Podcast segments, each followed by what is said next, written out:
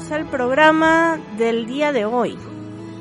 Un programa dedicado a todas esas personas inmigrantes que están ahora ahí dándole duro para llegar a, para llegar a fin de mes, que ya nos queda poco, ¿vale?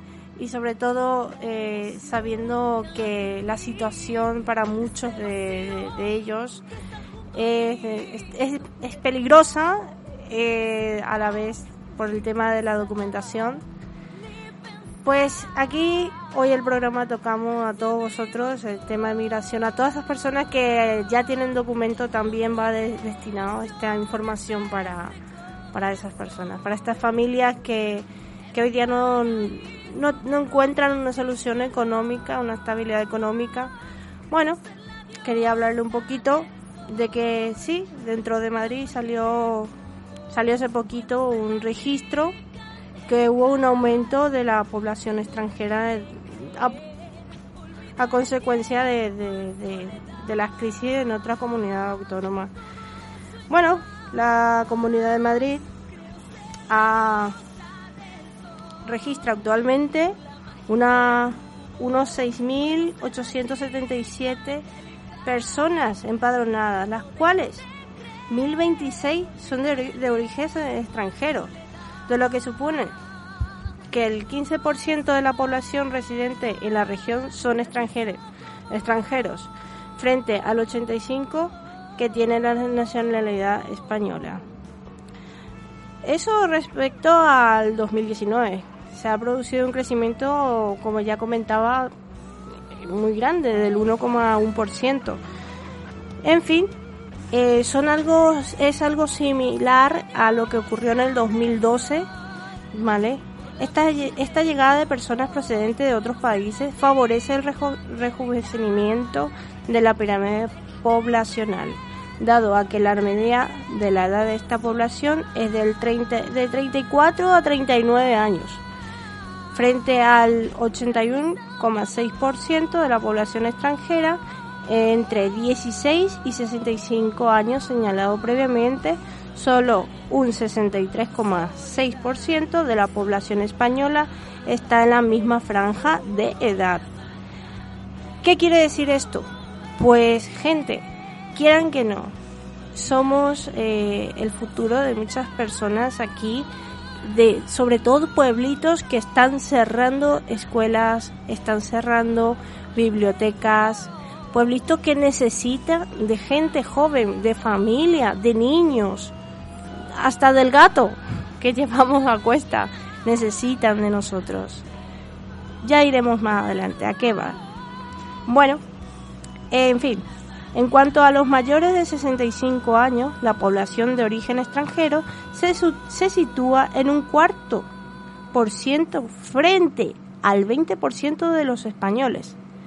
Eh, la evaluación de la población inmigrante, según el informe, también recoge cambios en el origen de los extranjeros que eligen la Comunidad de Madrid como residencia actual permanente. Entre los otros siete grupos con más presencia se encuentran los países de nacionalidades rumana, que el 18,2%, el marroquí, que es el 8,2%, el de China es el 6,4%, los colombianos el 6,2%, el de Venezuela el 6%, la peruana el 4,2% y la italiana el 4%, que supone más del 53% del total de la población extranjera ¿Qué quiere decir? Gente, es importante empadronarse del, minuto cero si vas a residir aquí en España. Ya, ya por esta misma encuesta hay muchas personas que no figuran. Esto es un valor estimado, o sea, no es exacto, hay que tener en cuenta.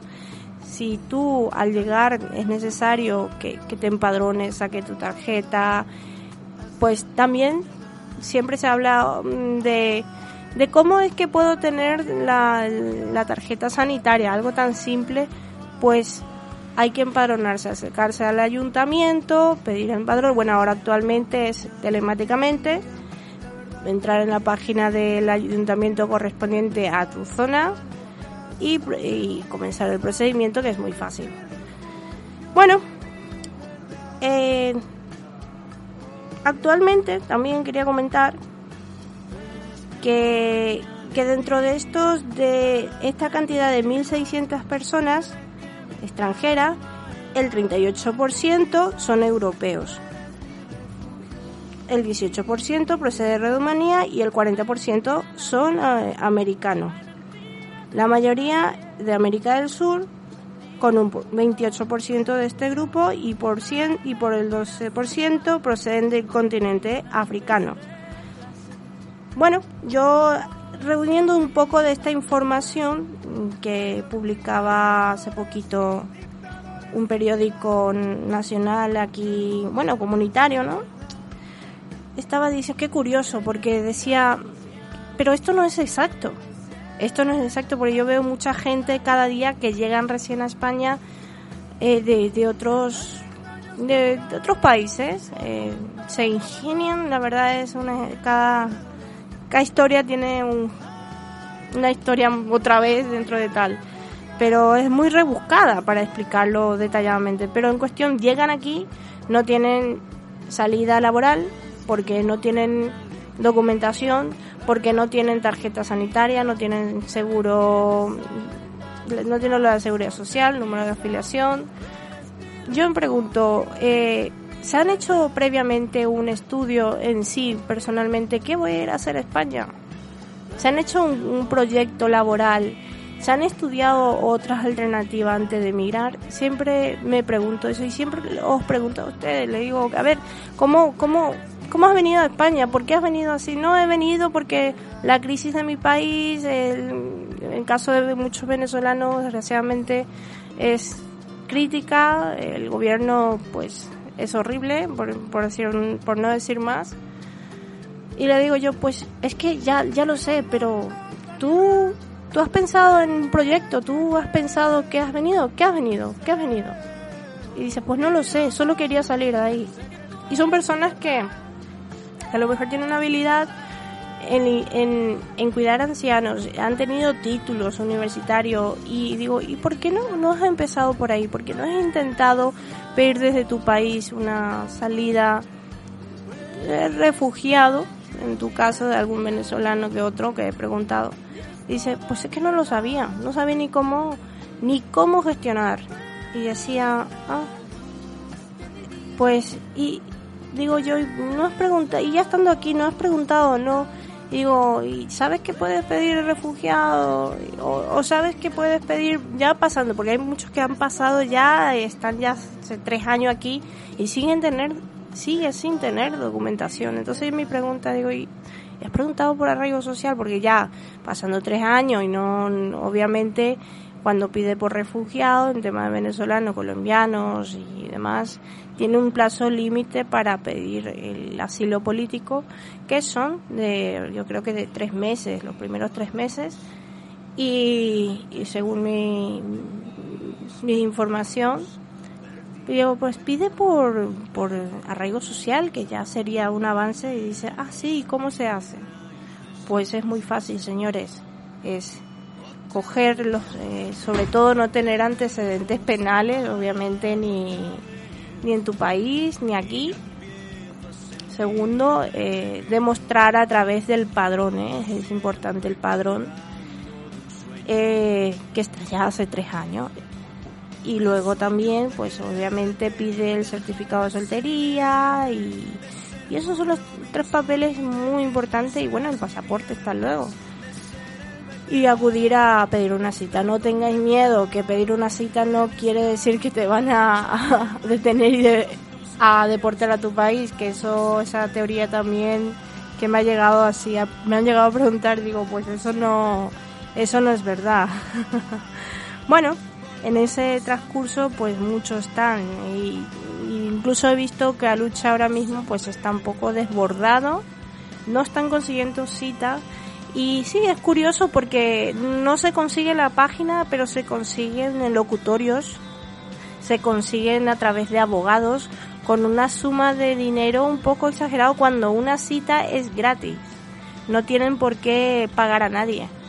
De hecho, mm, es, yo personalmente eh, comentaba con mi familiar, eso es ilegal eso es una mafia.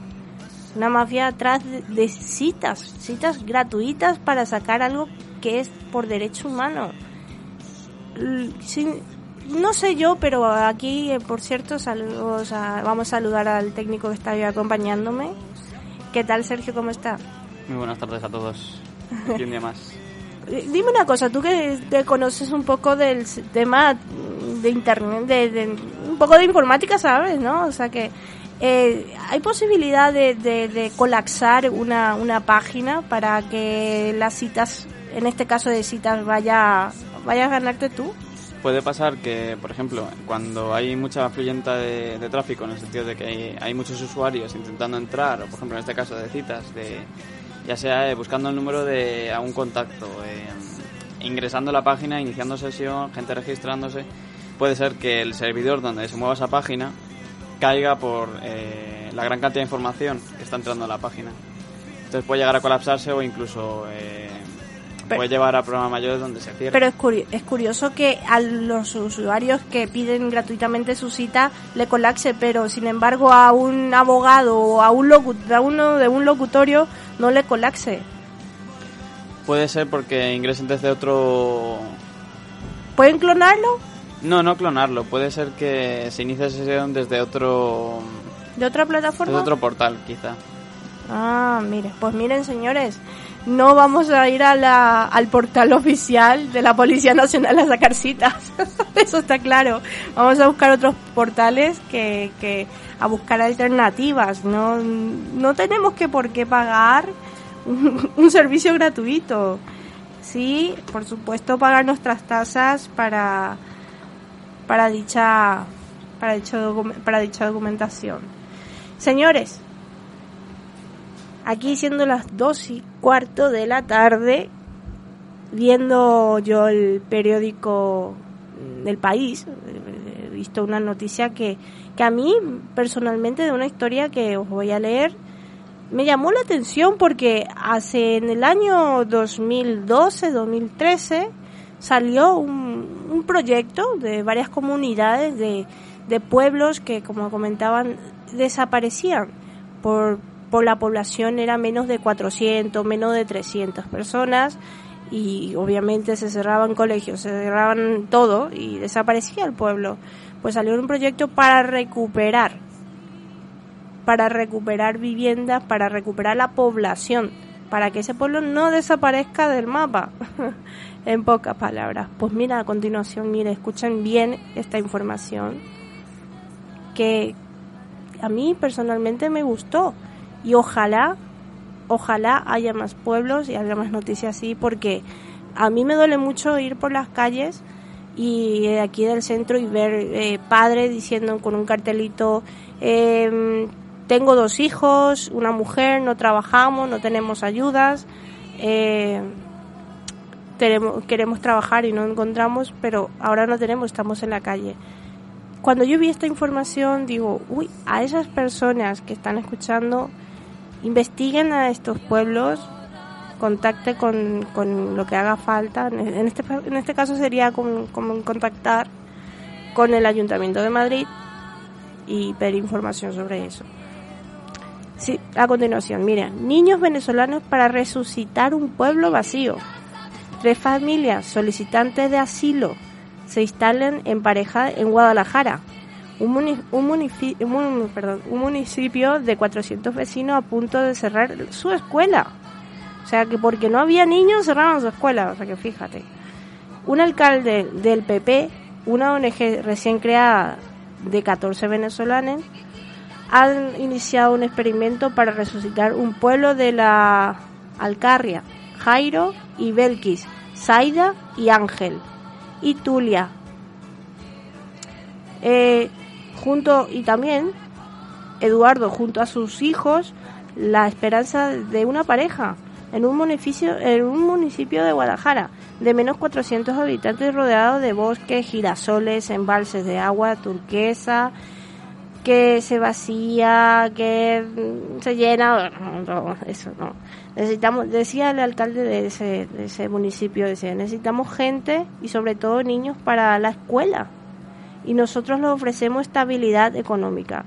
afirma el recogidor Javier del Río, de uno de los municipios que estamos hablando de este pueblo. Mire, la escuela, el alma que mantiene las constantes de pareja, se, se moría. El curso pasado tenía solo cuatro alumnos y estuvo a punto de cerrar. O sea, por no tener tantos alumnos, esos cuatro niños se quedarían todo el año sin, sin colegio, o sea, sin educación. Es desesperante leer esto. Bueno, cualquier posibilidad de atraer a nuevas familias mientras del río alcalde desde 1999 rumeaba como multiplicar a sus vecinos. Estas tres familias, como miles de personas que huyen de Venezuela y piden, y piden asilos en España se instalan en grandes ciudades ajena a lo que le esperaba.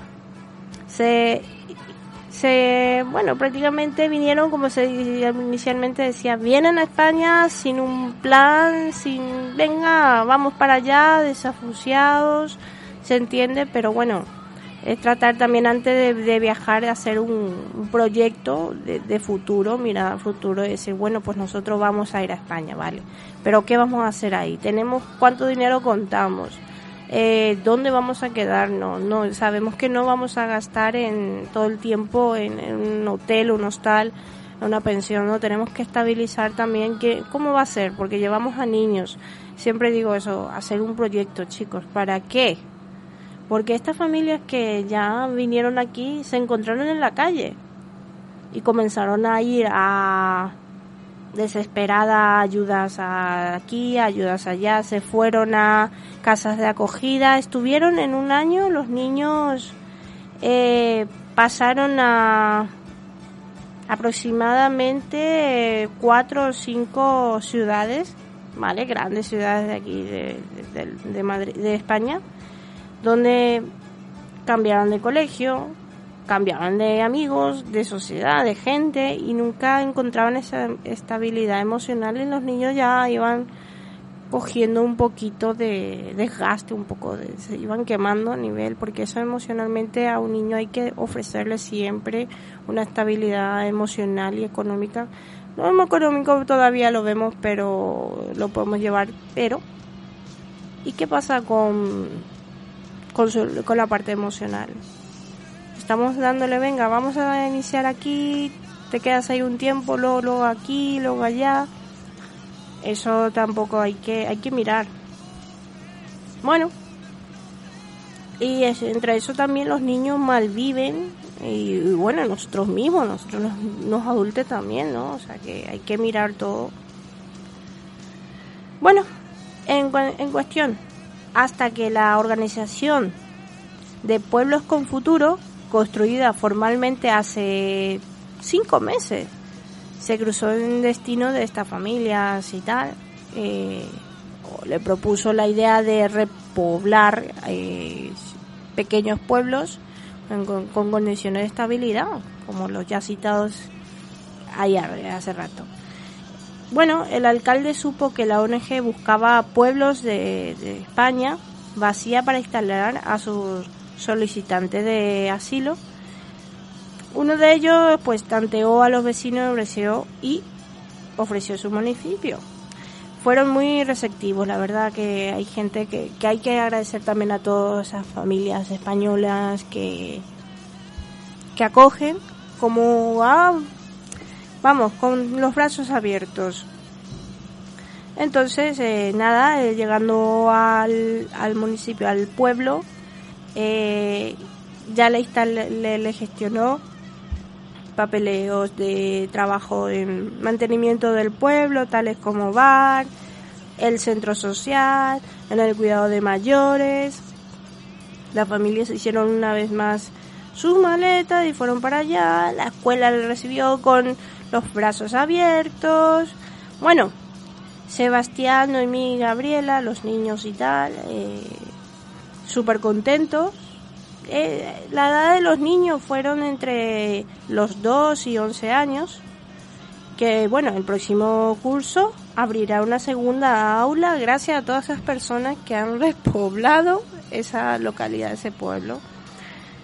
Bueno, en fin, también de este alcalde de este pueblo, pues decía que anteriormente no tenían albañiles, pues ya ahora lo tienen, que no tenían agricultor, ya era una persona mayor y ahora ya lo tienen, están súper contentos y bueno, eh, la verdad que como contaban especialmente una mujer, Tulia Ramírez, de 48 años, que era profesora de artes plásticas y ahora la, la toca ser camarera.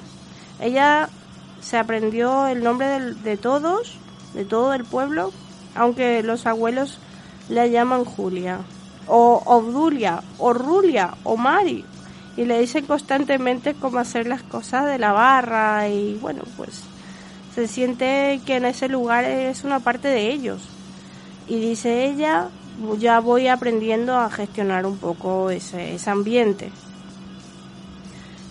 Eh, también ella está casada con Eduardo, que trata, trabaja para el ayuntamiento construyendo una carretera vino con dos de, sus hijos adolescentes y que antes de llegar allí habían peregrinado por, por tres centros de acogida de Cataluña y Madrid. O sea que que decía anteriormente, los chavales fueron a tres colegios distintos y uno de ellos no encontraban trabajo.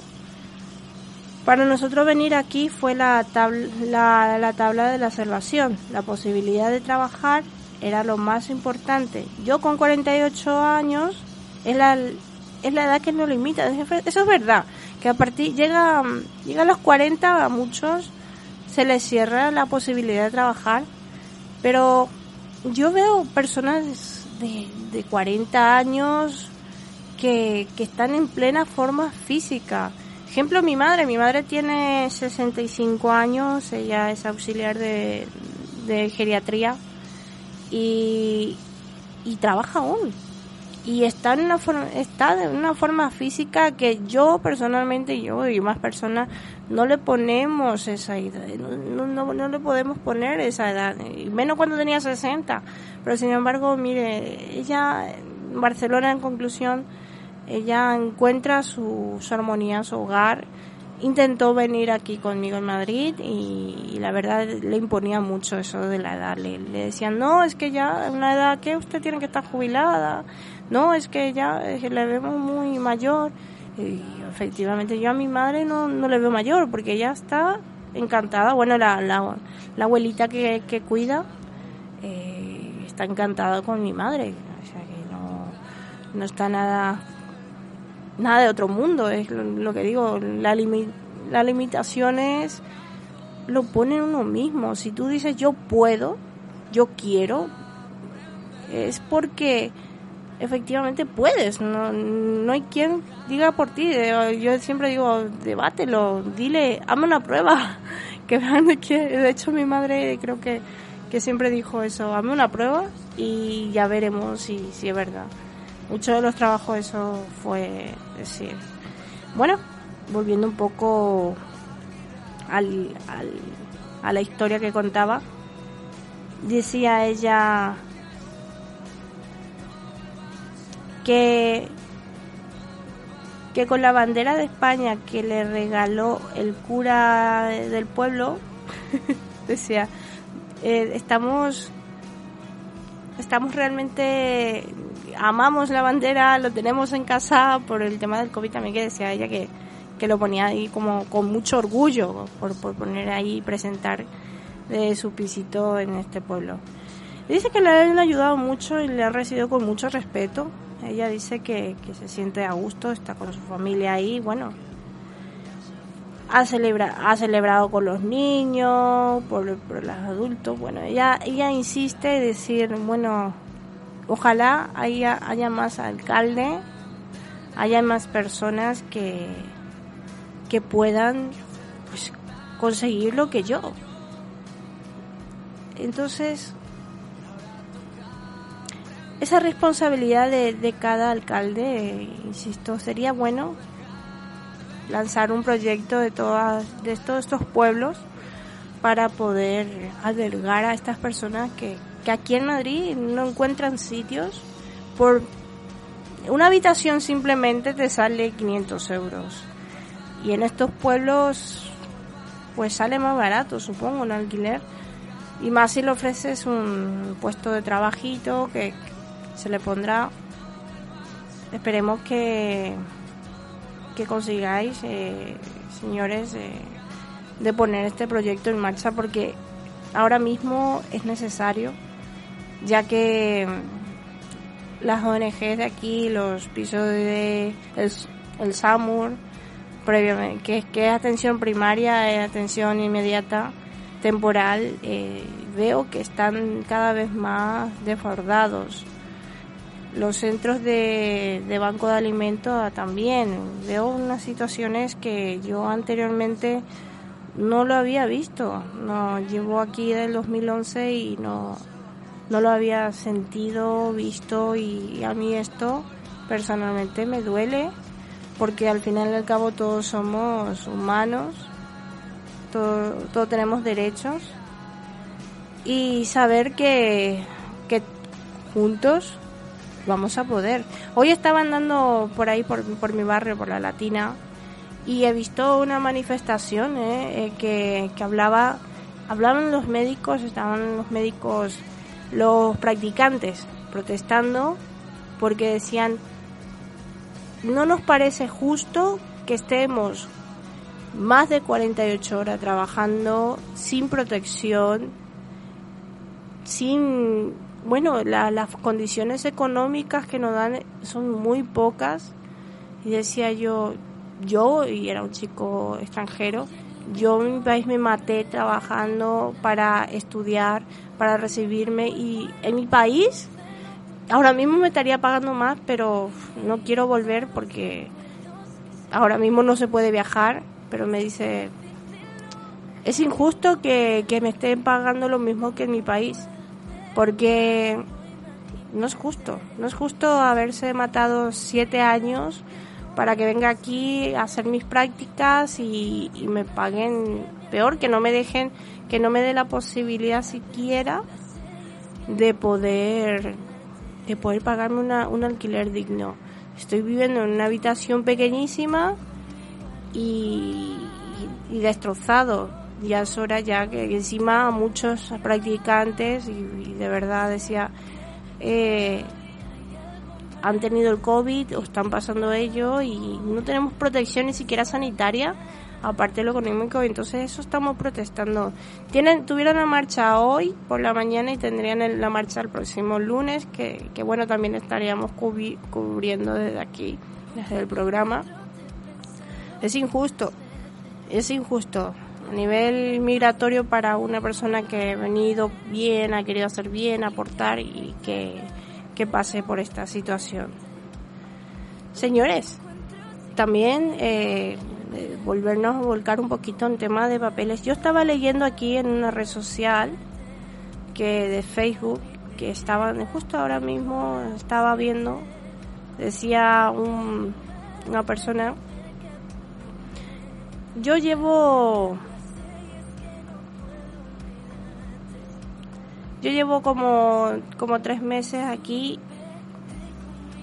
y no, no encuentro no encuentro trabajo, decía. Pero yo tengo documentación, es lo que decía. Y le sale otro y le dice, pues yo llevo un año aquí y sin embargo he ido a una empresa que eso me ha dolido mucho a mí porque es injusto. Y me, me estaban haciendo formación y cuando se enteraron de que yo mi documentación caducó, el físico caducó en la, dentro de la pandemia, me despidieron prácticamente de la formación, me, me echaron, dijeron que ya no podía estar ahí dije, ¿cómo que no podía estar ahí? Intercedí y dije, oye, ¿qué pasa?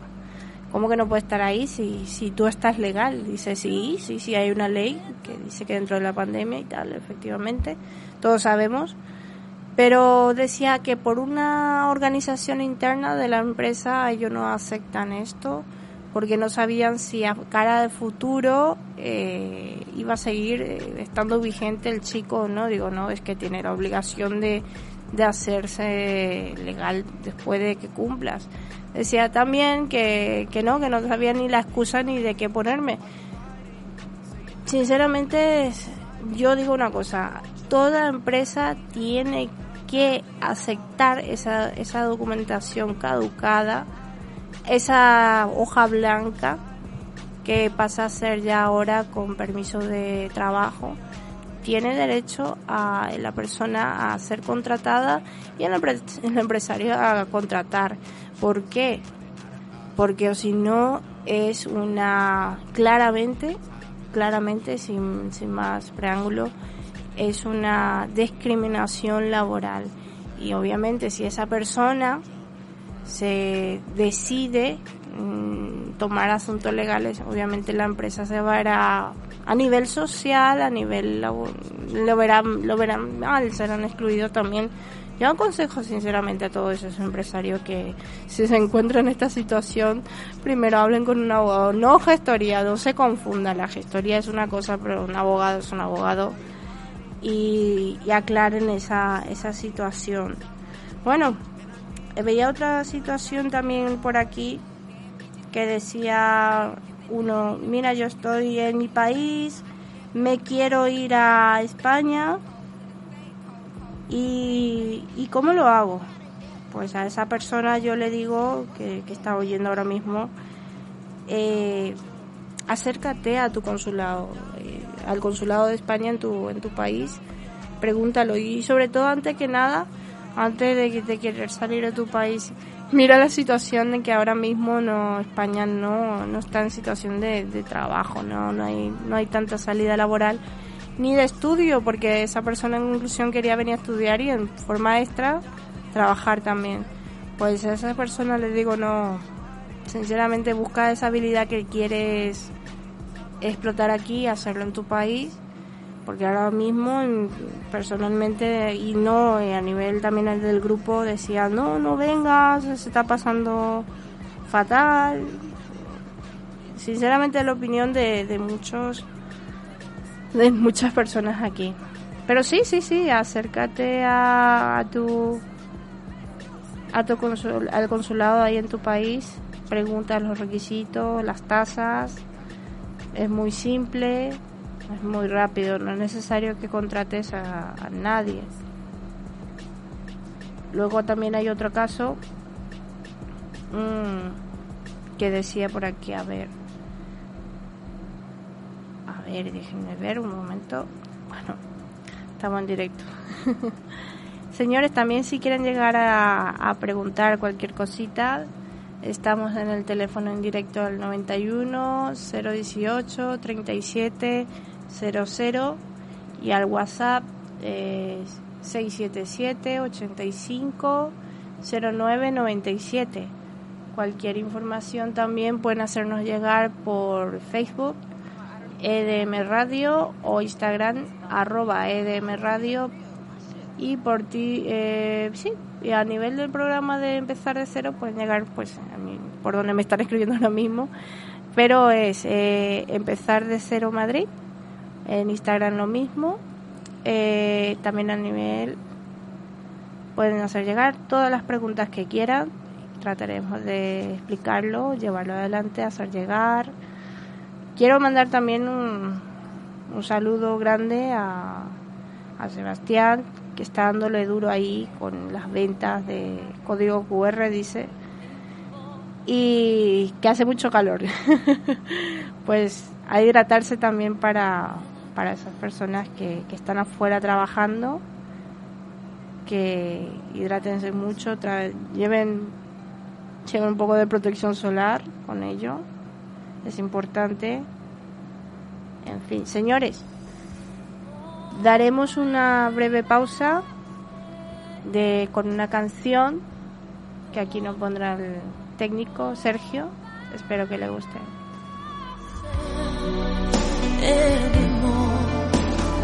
Hard to be sure. Sometimes I feel so insecure. And love so distant and obscure. remains the cure.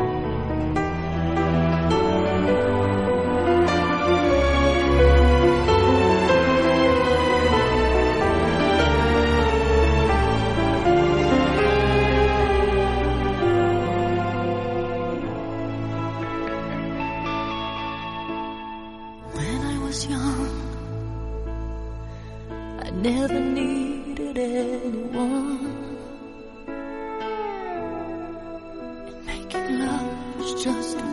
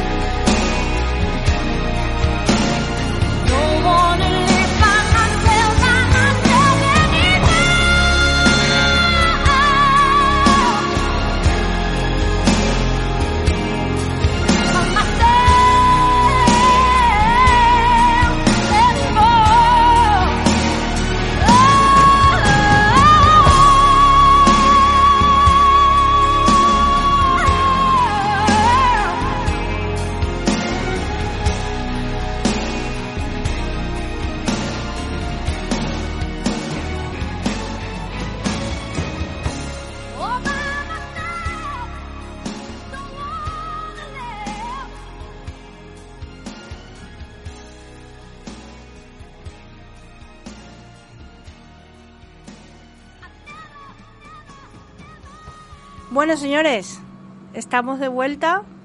Estaba yo aquí viendo un poquito la, el Facebook. Me habían había visto algo hace día atrás eh, sobre que un hecho que sucedió en Marbella. He visto la grabación y digo, uy, madre mía. Señores, hablamos también de racismo, pero a inmigrantes, eh, especialmente por la zona, ciertas zonas, no quiero decir. Pero vamos, ¿existe racismo en el, en el 2020? Algunos dicen que sí, incluso a veces que no, o que, son disfrazadas. Pero sí, ¿qué pasó? Hace en Marbella, en Málaga, hace cuestión de, de 3-4 días atrás, eh, dos personas, dos manteros, estaban vendiendo sus cositas por ahí y nada, eh, el caso está de que escucharon de fondo a una persona gritar, gritar auxilio. Había muchos bañistas y, nadie hacía nada. ¿Qué nos pasa? ¿Qué nos pasa? ¿Por qué nadie hacía nada? Pues ellos al ver que no hacían nada, no dudaron en lanzarse ¿eh? Eh, lanzarse y rescatarle a esa persona. Mira, ojo, la bandera de... La bandera estaba en rojo, había un montón de olas. Y eso también digo, eh, un poco de prudencia a todos nuestros estos bañistas. No, no vayáis a lanzarse cuando hay bandera roja también, si no sabéis nadar o, o algo, no sé. Máximo yo me, me pondría en la orillita. bueno, en cuestión, la chica pues se metió más y y estaba ahogándose. Estaba ahogándose. Cuando Falú y Aliu vieron ese hecho, se lanzaron a por ella, la, la sacaron. Decían, contaban ellos que, la chica necesitaba auxilio, auxilio, auxilio y nadie hacía caso. Eh, digo, joder, macho, duele eso, duele mucho. Bueno, en cuestión, decían, eh, salía otro, otro, otro, bueno, un hostelero decía, pues yo haría lo mismo, digo, y yo personalmente, ¿y por qué? ¿Y por qué no lo has hecho? O sea que todas las personas que estaban ahí no hicieron nada, pero decían, eh, nosotros somos así, a nosotros no nos importa que, que nos discriminen y que no, nosotros somos seres humanos, todos somos iguales, decía él, y, y debería de, de fomentar más esa sencillez de, todas estas personas. Por eso, desde luego, un gran aplauso para Palú y Aliu, eh, los grandes, los héroes de, de, Marbella, yo le pondría, héroes de Marbella porque, joder macho, nadie se metería con las olas que habían a, a salvar una vida. Bueno, de hecho nadie se metió. eso es lo curioso. Todo dice, sí, eso es fácil de hacer, pero la verdad que no, no lo han hecho. En fin, yo lo que digo, fomenté, no, fomentar también el tema del racismo es un poco duro decir, hay racismo. Sí, hay racismo, pero señores, hay que tratar de quitarlo fuera, ¿sabes? En los comentarios que, que había visto, dice, por ejemplo, Fabiola, Decía, exacto. No cualquiera se arriesga, ellos hicieron la diferencia. Dios lo bendiga a todos los que dejan a sus familias y vienen a luchar para darles una mejor vida. Eso es verdad, venían hace tres años, comentaron estos chicos que, que vinieron, hace tres años vinieron de, de, de África, Senegal, y efectivamente decía era duro porque le discriminaron mucho pero bueno, mira, yo creo que esto, ojalá el, el alcalde de dicha provincia de Marbella eh, pueda darle una compensación de ese acto, un reconocimiento, sería muy bueno, ¿eh? De parte de esas personas, las autoridades de ahí. Bueno, señores, ya, ya saben, nos pueden contactar en cualquier momento con sus dudas esta semana tendremos un invitado muy potencial, un joven muy, muy bueno. Eh, es un cantante que se llama Strauss y una persona humilde, una persona solidaria, ha estado en muchos proyectos, en la última que nos contará el miércoles cómo le ha ido, cómo le va, vamos a conocerle un poquito. Eh, es buenísimo, es buenísimo. Estaremos el miércoles con él y sobre todo un saludo grande a todos sus clubes de fans que, me han escrito contándome cositas de él. Eh, y bueno, también al propio Strauss. Señores, eh, es un día un poco, un poco duro por el comienzo de semana, pero bueno, ya que estamos aquí hablando de este tema, decir otra vez, eh, como decía yo en redes, no saturen tampoco la situación con los, con los colegas, con los, digo, con los policías en huellas, que dicen, no, es que no, van a volverle locos, son agentes que están humanamente trabajando ahí y no pueden hacer, tengan paciencia, sean perseverantes, pero tengan paciencia y tampoco no, no saturen los las ONG como decían uno no están saturando y no sabemos qué hacer. Y, sobre todo le quiero dar un consejito personal.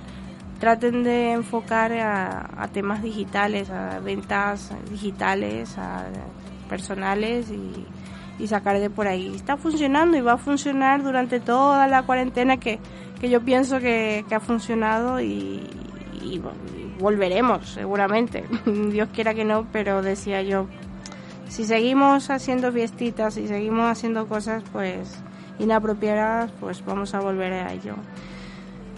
Señores, quiero dar un fuerte abrazo eh, desde aquí, de la distancia, a la señorita, una, conocida señorita, se llama Alexandra, Alexandra Besaquien, que nos está oyendo. Y un gran abrazo y desde la distancia sé que nos escuchan, nos están escuchando desde Perú, desde Brasil, desde Estados Unidos y un abrazo gente, de verdad. Gracias por estar aquí. Os mando con una canción de despedida que será Sergio, ¿nos dices un poquito qué nos quieres poner? Eh, pues es Indios y Vaqueros de Cincinnati. Genial. esta noche volveremos a sonar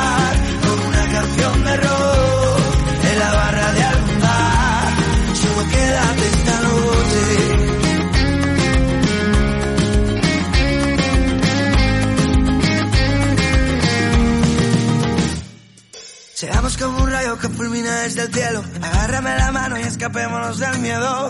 Volaremos alto. Ya nadie podrá cogernos. Abrázame con fuerza por si el duelo se hace eterno. Déjame mirarte con ojos de cordero. Hagamos un pacto. Cantaremos en silencio.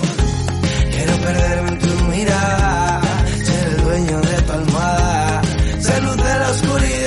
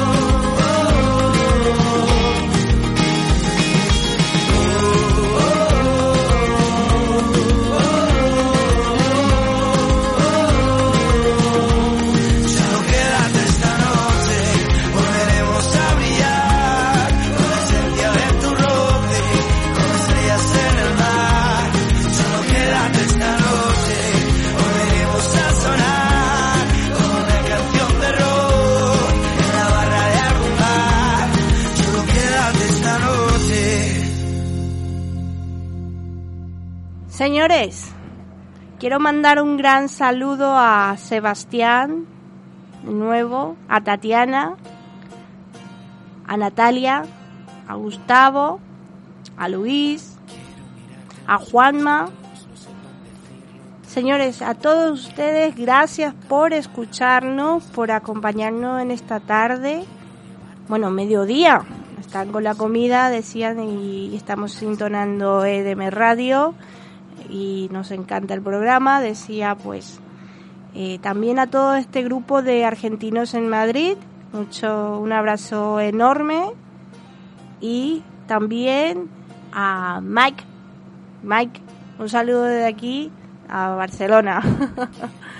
bueno, señores, pues eh, aquí culminaremos este programa del día de hoy. En un tema delicado donde esperábamos que más preguntitas de las personas, pero bueno, tuvimos muy pocas porque por circunstancias. Señores, buenas tardes, feliz inicio de semana y sobre todo cuídense, cuídense por ustedes, cuídense por sus niños, por sus mayores, por los médicos que están dando todo de sí. Todo de sí, están dejando de lado de ir a ver su familia, están apartados de ellos para poder servir al pueblo. Cuídense por todos. La mascarilla, la del distanciamiento social, el hidrogel, mm, nunca nada es basta. Eh, lo poco que hacemos no, no es mucho, pero hacemos. Hagámoslo bien. Hagámoslos bien, cuidemos, no, que no haya rebrotes, salgamos de esta, todos juntos podemos. Un beso a todo, todo el mundo y bueno, un besito en especial a mi pequeña Zoe que, que está de, de vacaciones. Así que un besito a todos. Adiós. que siguen, que siguen queriendo. Eres la fuerza que llena la historia que yo no podía escribir. Eres la calma inundando la vida que yo no sabía sentir. Eres la suerte a mi lado, el momento perfecto pidiendo seguir. Es imposible dejar de sentirlo, te quiero mi amor, sin ti no sé vivir. Has venido a mi universo a dar sentido a hacerlo nuestro. Si alguien queda escuchando ahí, debo decir que hacen falta más personas como tú y menos miedo. Y menos miedo.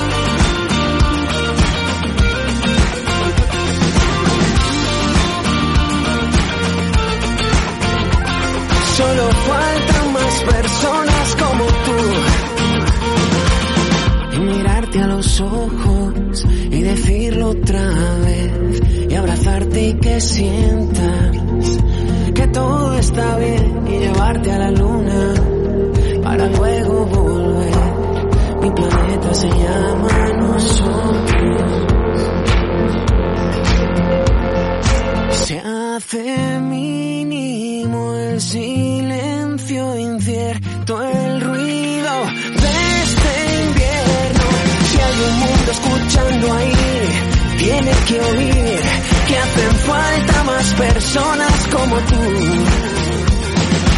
Ya has venido a mi universo a dar sentido a hacerlo nuestro.